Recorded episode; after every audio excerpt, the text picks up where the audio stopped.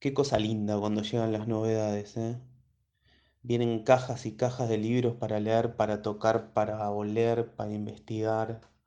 eh, y uno piensa, eh, uh, este poesía lo va a volver loco a tal, esta novela le va a volar la cabeza a esta otra. eh, es como, como predecir el futuro, ¿no? De lo que va a pasar.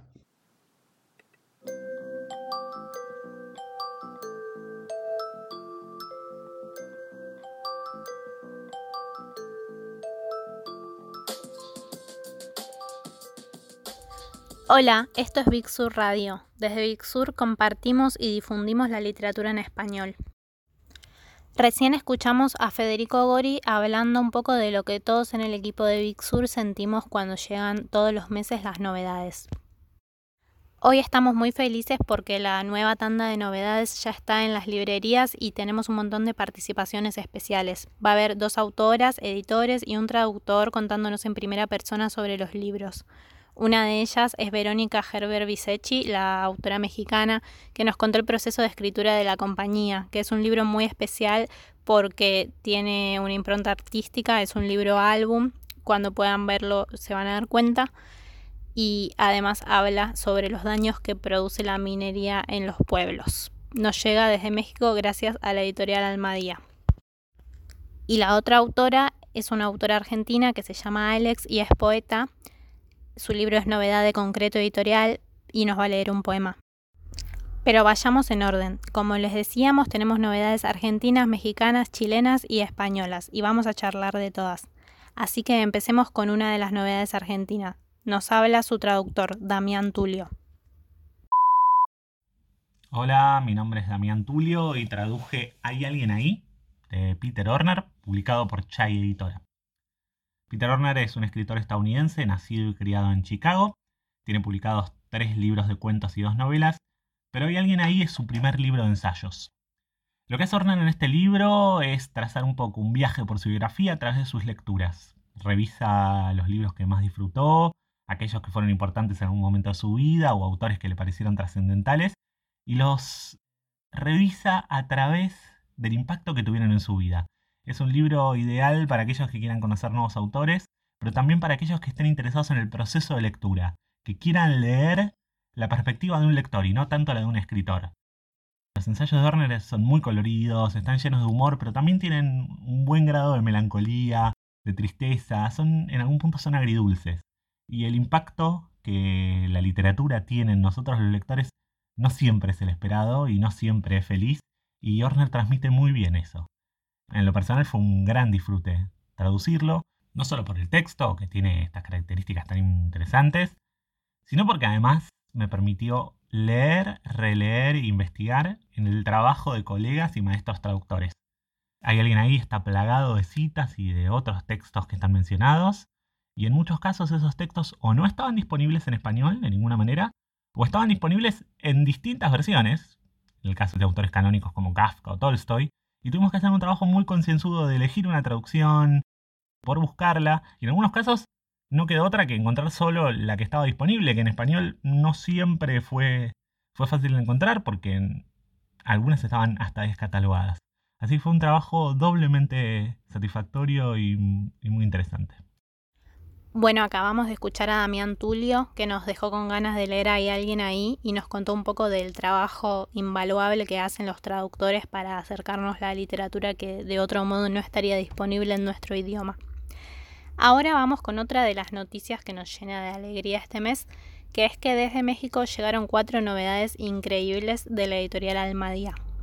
Vamos a hablar sobre todas ellas, pero antes tenemos un mensaje especial de Guillermo Quijas, director de la editorial, para presentárnosla. Almadía es una editorial oaxaqueña que nace en el 2005 y es parte de una tradición familiar que se ha dedicado por más de 70 años a publicar, eh, distribuir y difundir libros. Tenemos publicados cerca de 300 títulos en distintas colecciones, narrativa, poesía, ensayo literario, viajes, crónica y libros para niños. Eh, Alejandro Magallanes es nuestro diseñador y ha implantado un sello muy particular, muy distintivo en todas nuestras portadas y hemos publicado autores de mucho reconocimiento como Guillermo Fadanelli, Margot Glantz, Juan Villoro, Sergio Pitol, pero también una parte muy importante de nuestro catálogo ha sido encontrar nuevas voces, nuevas escritoras y escritores, no solo de México y sobre todo de América Latina. En el plano internacional tenemos algunas traducciones importantes como Sofía Oxanen o Mia Couto, eh, Alejandra Costamagna, Raúl Zurita o Catalina Bu del sur del continente americano también. Eh, estamos ahora intentando consolidar nuestro catálogo justo en América Latina. Creemos que tenemos muchas afinidades con los lectores de por allá, así que les enviamos a todos un, saludo y ojalá les, les gusten nuestros libros. Un lujo contar con Guillermo contándonos todo esto de primera mano. Y ahora sí, como les adelantamos, una de las novedades es La compañía de Verónica Gerber Bisecchi. Y tenemos a ella misma contándonos un poco sobre la escritura de este libro. Estamos tan emocionados de tenerla a Verónica participando del podcast que no voy a decir nada más. Los dejamos con ella. Hola, mi nombre es Verónica Gerber Bisecchi. La primera vez que leí algo sobre San Felipe Nuevo Mercurio fue buscando casos de contaminación del agua en el estado de Zacatecas, en México, donde se llevaría a cabo la Bienal de Arte FEMSA 2018, a la que había sido invitada a participar como artista visual. A pesar de ser un pequeñísimo poblado perdido en el semidesierto, Nuevo Mercurio tiene desgraciadamente una historia de despojo y extractivismo que se replica a lo largo y ancho del planeta en todas las minas del mundo. Durante muchos años, en este lugar, cuyo nombre es en sí mismo ya una especie de distopía, funcionó una mina de mercurio que, por decir un dato, surtió de mercurio a Estados Unidos para la creación de armas durante la Segunda Guerra Mundial. Había una escasez enorme y esta mina ayudó a alcanzar los eh, niveles de producción que se necesitaban. Y es justo ahí, en Nuevo Mercurio, donde sucede la compañía. En su versión libro, porque originalmente se presentó como una instalación, es algo así como una composta textovisual o artefacto que intenta dar cuenta de la terrible historia de este lugar desde dos perspectivas, la ficción y el trabajo documental. Dos perspectivas, digamos, o dos lados de la misma historia. Una eh, versión, una manera de ver más específica del lugar y los hechos que se sucedieron allí, con todo y sus huecos, porque no hay tantos registros de la historia de este lugar, y la otra desde la ficción, tratando de cuestionar esa figura terrorífica que domina todos los sistemas económicos, sociales, ecológicos e incluso corporales hoy en día y que podemos em, nombrar precisamente con esta figura de la persona moral, o al menos así le llamamos en México, llamada compañía.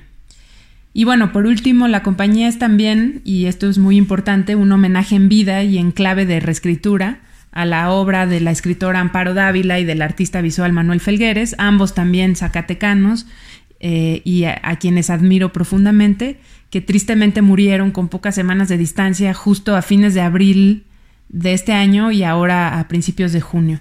Eh, así que bueno, eso, eso es lo que puedo contarles por ahora de la compañía. Acabamos de escuchar a Verónica Gerber Bisecchi, otro lujo que nos dimos en este episodio del podcast de novedades. Ahora vamos a hablar de otra de las novedades de Almadía y también tenemos a un invitado especial. El libro es 150 cuentos cortos de Lydia Davis y es una antología personal de esta tremenda autora en la que ella eligió los cuentos que quería que formen parte de la nueva antología. Pero quien nos va a hablar es Mauricio Montiel Figueiras, uno de los editores que trabajó para hacer posible este libro. ¿Qué tal? Soy Mauricio Montiel Figueiras, escritor y editor mexicano y traductor de la antología personal 150 cuentos cortos que la gran escritora estadounidense Lydia Davis preparó especialmente para Almadía, que la publicó en 2019. Eh, tuve el gusto y el placer de traducir esta selección que, como dije, Lidia misma hizo para Almadía a partir de cinco de sus libros publicados y un puñado de cuentos todavía inéditos, inclusive en inglés. Eh, a diferencia de muchos otros autores, tanto de su generación como de generaciones más jóvenes, Lydia Davis ha optado por dejar a un lado la llamada gran novela americana, que muchos autores, hay que decirlo, confunden eh, la grandeza literaria con el tamaño del libro, que no son lo mismo, y eh, Davis ha optado por lo que yo llamaría la gran minificción americana. Y eso es lo que ha venido construyendo esta magnífica autora a lo largo ya de 40 años de carrera. Una obra en la que la brevedad es sinónimo de grandeza literaria. Así pues, los invito a todos los lectores que estén interesados en indagar en las formas breves de la literatura, que se acerquen a 150 cuentos cortos, la antología personal preparada por Lydia Davis para Almadía. Bueno, acabamos de escuchar a Mauricio Montiel Figueiras, editor, hablar de 150 cuentos cortos de Lydia Davis, una antología personal de la autora. Ahora vamos a escuchar a otro invitado que no es internacional, pero también es un lujo tenerlo siempre. Es uno de mis compañeros, Guido Cervetti, director de ventas de Big que nos va a hablar de las dos novedades restantes de Almadía. Espero porque dibujo de Power Paola y La corazonada de Barry Gifford. Hola, acá Guido desde mi pequeño cuartel de lecturas les voy a comentar dos, buenos libros. El primero es La Corazonada, que es la última novela de Barry Gifford, autor norteamericano. Una novela que transcurre en 1851 en ese territorio mítico que es la frontera México-Estados Unidos. Y si bien la novela tiene una buena cuota de novela, de, de novela perdón, valga la redundancia, novela histórica, algo de mitología, geografía y mucho de aventuras, definitivamente es un western y una historia de amor. A mediados de 1800, toda la zona del sur de Estados Unidos estaba agitada y por un lado los indios seminolas habían sido obligados a abandonar las tierras donde vivían en el estado de Florida y trasladados a lugares más parecidos a campos de concentración eh, o bastante más hostiles. También por aquellos años la esclavitud era legal y aunque es bastante triste decirlo, todos los negros tenían dueño. Del lado mexicano de la frontera se había forjado una comunidad de indios, guerreros y esclavos que habían logrado cruzar la frontera.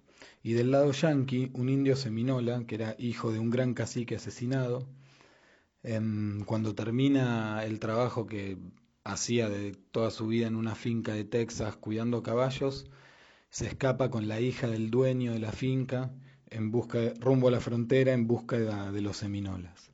Y bueno, y en este contexto así, todo esto, que es narrado maravillosamente bien en un libro que se lee de una sentada y cuando lo sentás tenés la boca llena de polvo, la piel castigada por el sol y el viento y todavía te zumban en el oído las balas que cruzan el desierto. El otro libro del que voy a hablar también lo editó Almadía, la editorial mexicana, no la había nombrado cuando empecé a hablar de Barry Gifford, la nombro ahora. Y es un libro de Power Paola, la dibujante e ilustradora ecuatoriana, pero internacional. Em, con un libro hermoso que se llama Espero porque dibujo, que también es un libro y es una declaración de, principios, un libro hecho de esperas son todos dibujos que ella hizo esperando, con un nivel de detalle hermoso y que abarca gran, gran cantidad de países del mundo. Em, nada, un libro para disfrutar, para, para esperar y para contemplar. Em, y para cerrar un poco, porque es un libro que hay que mirarlo y disfrutarlo, no se puede hablar de este libro, la verdad. Acérquense a su librería amiga o, busquen, vamos a ver si compartimos algunas fotos en, del interior por las redes sociales. Em, pero bueno, cierro con un textito de Power Paola que cierra el libro que dice, espero porque dibujo, dibujo porque observo, observo porque contemplo, contemplo porque comprendo, comprendo porque recuerdo, recuerdo porque repito y repito porque obedezco, obedezco porque no suelto y suelto porque dibujo. Con este mensaje de Guido terminamos este bloque especial de la editorial Almadía pero todavía tenemos muchos libros más Otro país del que nos llegaron novedades, como adelantamos, es Chile. Cuando Mauricio Montiel nos hablaba de Lydia Davis, hablaba del arte del relato corto, entre otras cosas. Ahora vamos a hablar de un libro de editorial Cuneta que tiene relatos muy cortos y otros más extensos, combinados. Es un libro de Edmundo Pasoldán que se llama Trazado, pero sobre él no les voy a hablar yo, sino Olivia Gallo, que se encarga de la comunicación y redes sociales de Big Sur acá en Argentina.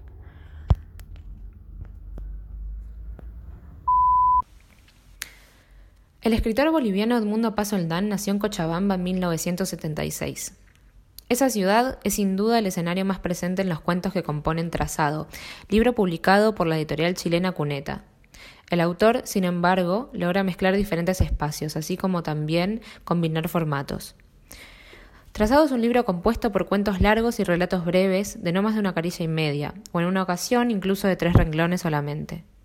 Estos relatos breves tienen un tono y un clima que lleva a quien los lee a pensar más en las fábulas. Son pequeñas narraciones simbólicas cuya moraleja, sin embargo, parece faltar. En los cuentos más largos, el narrador cuenta en primera persona las historias ambivalentes de personajes masculinos a los que admira, pero que, a la vez, siempre parecen fracasar. En Tiburón, por ejemplo, conocemos la historia de un gran seductor con una tendencia a pensar de más en la muerte. En Azurduy vemos a un minero que de ratos es ingenuo y de ratos es terriblemente violento.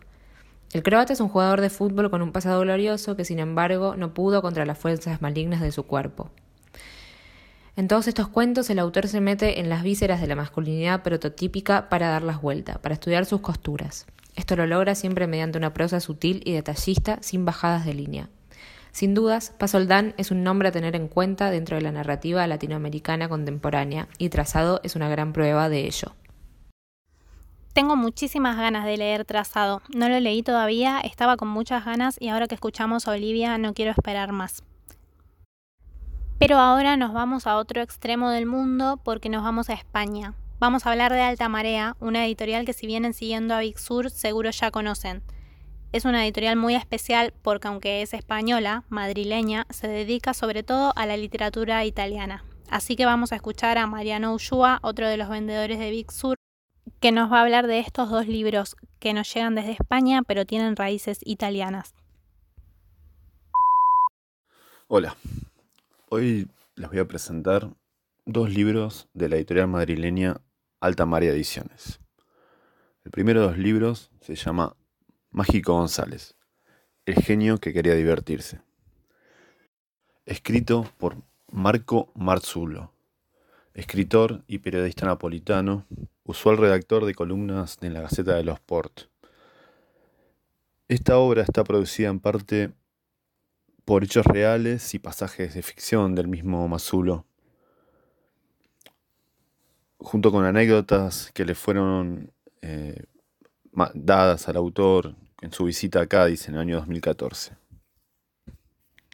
Viaje que realizó el autor con la finalidad de recobrar las experiencias y las, impresiones del paso de este particular futbolista durante su desempeño en el Cádiz Club de Fútbol durante la década del 80.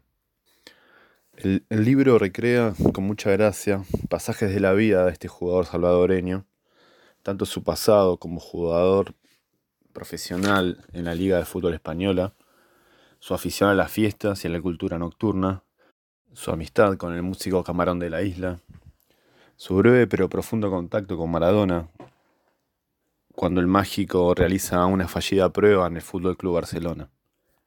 Estos pasajes también se mezclan con la actualidad del singular personaje siendo ahora taxista en su Salvador natal y teniendo fenomenales conversaciones con sus pasajeros donde se puede apreciar su forma de pensamiento y, estilo de vida.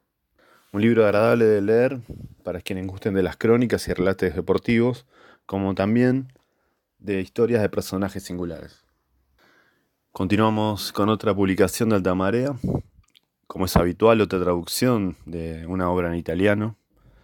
Esta se llama ¿De qué tribu eres? editada originalmente en el sello Bompiani en 1972.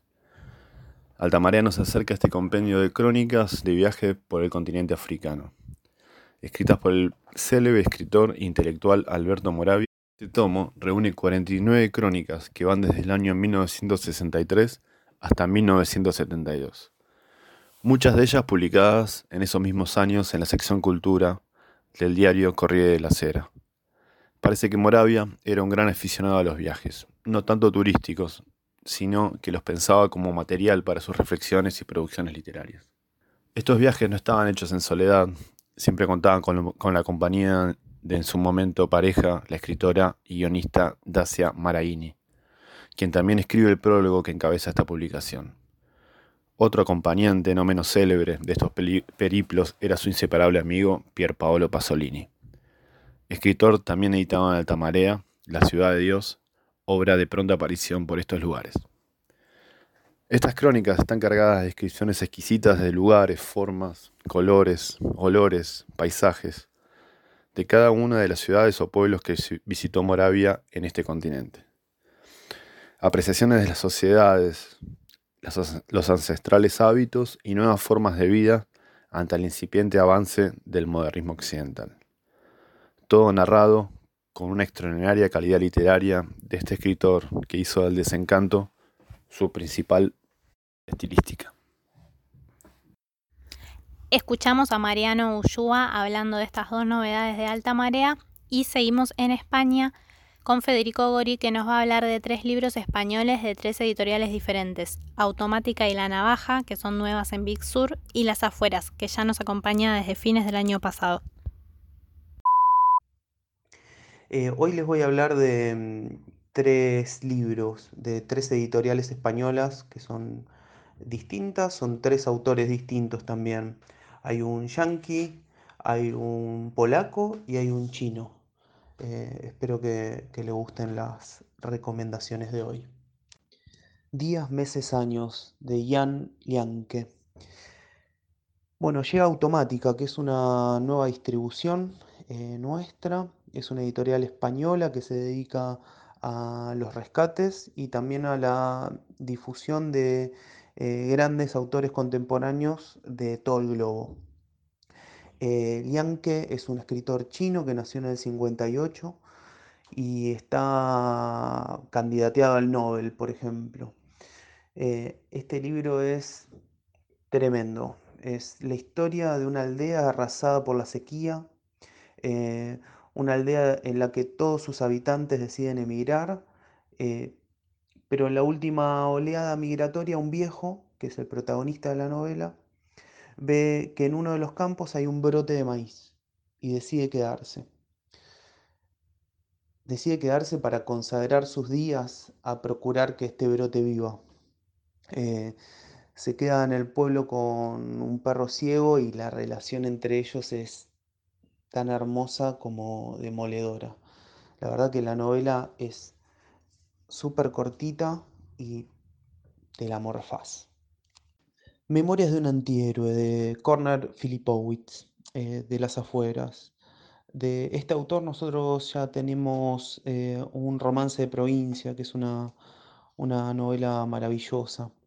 Acá en Memorias de un antihéroe, eh, nada, la novela se para en Polonia, en la Segunda Guerra Mundial, los alemanes invaden el país y el narrador de esta historia no tiene ninguna intención de convertirse en héroe. Eh, lo único que le interesa es sobrevivir. Eh, hay muchos libros que están que, del periodo de entreguerras que, que tienen personajes que, se convierten en héroes, pero ¿cuántos hay de antihéroes, no? Eh, es una novela que creo que le va a encantar a todos los lectores de Klaus y Lucas, por ejemplo me hizo acordar eh, en, varios fragmentos a, Klaus y Lucas, a, las tres novelas. Em, bueno, es un libro breve, es súper contundente, está excelentemente bien escrito em, y cuenta todas las cosas que hace este personaje para sobrevivir y para pasar desapercibido, eh, sin saber que todos los ojos todos, absolutamente todos los ojos están puestos en él. La suerte de Omenseter, de William Gass. Llega la navaja suiza. Es una nueva distribución que estamos trayendo de España. La navaja suiza es una Victorinox. Es una navaja que tiene de todo y te saca del apuro siempre. Me parece un excelente nombre para una editorial. Este libro de gas cuenta la historia de los Omenseter, una familia que llega al pueblo de Gilliam. Al principio la gente del pueblo los recibe muy bien, pero después se produce un contrapunto importante con el cura del pueblo, eh, que está bastante mal de la cabeza. El gran problema es que Brackett Omenseter, el padre de esta familia, no va a la iglesia, no cree en Dios, a pesar de ser pobre y sencillo, y eso me parece que es lo que más le molesta al cura. Em, este cura tiene una crueldad tremenda y empieza a sembrar alrededor de Brackett un montón de, de mm, denuncias. Hay algo muy interesante que nos cuenta el autor al final de la novela, eh, que es que él estaba terminando de escribir el último capítulo del libro y el manuscrito desapareció del despacho de la universidad donde daba clases. ¿Qué pasó con ese manuscrito? Bueno, para mí eso da para otra novela. Eh, no solo por lo que cuenta, sino porque esa desaparición podría agregarle tranquilamente otra línea de lectura a, la novela. Es súper interesante. Este libro de gas también es uno de los libros preferidos de Foster Wallace. Eh, Susan Sontag también habla, habla y recomienda mucho eh, La suerte de Omenseter. Pero esto último lo digo al final porque creo que el libro se sostiene por sí mismo y no necesita ser alumbrado por nombres reconocidos. Eh, bueno, eso es todo por hoy. Un abrazo grande y que la lectura los acompañe. Estábamos escuchando a Federico Gori que reseñó tres novelas, Días, Meses, Años de Jan Lianke, Memorias de un antihéroe de Cornel Flipowicz y La suerte de Omenester de William Gass. Terminamos con las reseñas, pero no con las novedades. Como habíamos adelantado, nos queda una novedad argentina. La editorial es concreto y la novedad es El cero es un número natural, un poemario de Alex, una autora argentina muy joven. Sus poemas forman parte de un diario de los 30 días, un mes que pasó sin internet. Nos despedimos y los dejamos con ella, que nos va a leer un poema. Nos escuchamos pronto.